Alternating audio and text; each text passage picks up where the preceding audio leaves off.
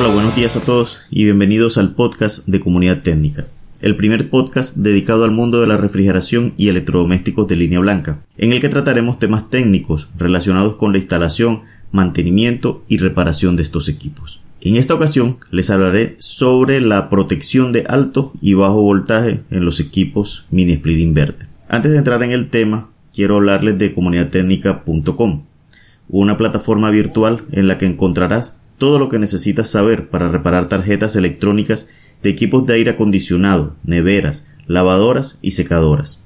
Al hacerte miembro de Comunidad Técnica tendrás acceso total al contenido premium como los cursos y los videotutoriales de reparación. Continuamente estamos añadiendo nuevo contenido. Visita nuestra página en comunidadtecnica.com y conoce de qué se trata. Y ahora sí, sin tanto rodeo, vamos a desarrollar nuestro tema de hoy.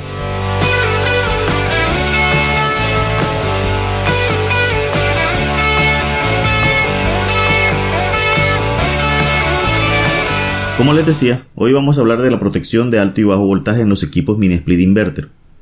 Esta protección al activarse en algunos equipos arroja en el display de la unidad interna el código P1.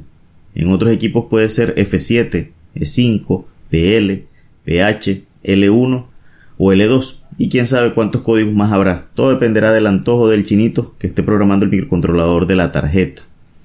En cualquiera de los casos, antes que nada, siempre sugiero acudir a la tabla de códigos del equipo, porque si no, podemos terminar divagando o adivinando, cosa que no es muy bien vista por los clientes.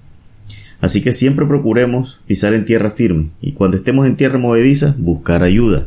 Entre esas, como ya les dije, está comunidadtecnica.com o la llamada a un amigo, si así lo prefieren. Bien, todos sabemos que las tarjetas inverter tienen una etapa inversora, de ahí el nombre con el que se han comercializado este tipo de split. Esta etapa requiere niveles de tensión estables, y esto se debe a que los elementos de potencia, en este caso los que alimentan directamente al compresor, son muy sensibles a las fluctuaciones de voltaje, y si estas no se controlan terminan dañando esta etapa. Entonces, para evitar esto, el fabricante de las tarjetas electrónicas incluye este tipo de protección. Ahora bien, si estamos con un equipo que presenta este problema, debemos abordarlo de la siguiente manera. Primero, debemos medir el voltaje de alimentación del equipo, tanto en los bornes de la unidad interna como en los de la unidad externa. Si al hacer esta medida, eh, pues vemos diferencias en los niveles de, voltaje, es muy probable que eh, la falla se resuelva si corregimos esto. Pero si todo está bien, pasaríamos entonces a medir el voltaje en la caja de los breakers. Si existe diferencia entre el voltaje de la caja de los breakers y el voltaje en los bornes de la unidad interna y en la externa, eh, si corregimos esto, también es probable que corrijamos la falla. Eso puede deberse, por ejemplo, a empalmes o cables en la instalación eh, eh, viejos. Si existe la posibilidad de cambiar el circuito que alimenta el equipo, también podemos hacerlo y hacer eh, la prueba. De pronto si al hacer esta prueba pues el equipo enciende sin ningún problema, entonces eso nos confirmaría de que existe un problema en la instalación eléctrica. Si al hacer esto el problema continúa, eh, ahí podríamos hacer uso de una herramienta eh, que es muy importante que, que se tenga eh, y en este caso eh, es una resistencia eléctrica, esas que usan las estufas o reverberos o como le llamen, de esas que demanden mínimo eh, como 5 amperios. Con ella lo que hacemos es conectarla en el punto de alimentación del equipo. O sea, es decir, lo que vamos a hacer es colocarle carga a la instalación eléctrica. Luego medimos el voltaje tanto en los breakers como en los terminales de la resistencia. La diferencia de las dos medidas, es decir, la que se toma en los breakers y la que se toma en los terminales de la resistencia, esa diferencia no debe ser superior al 3% del voltaje medido en los breakers. Eh, ahí lo que estamos haciendo es, eh, digamos, calculando o midiendo la regulación de voltaje de la instalación eléctrica. Esta, esta, opción es muy buena eh, porque cuando un equipo inverter eh, tiene activada la protección de alto y bajo voltaje, por lo general el compresor nunca enciende.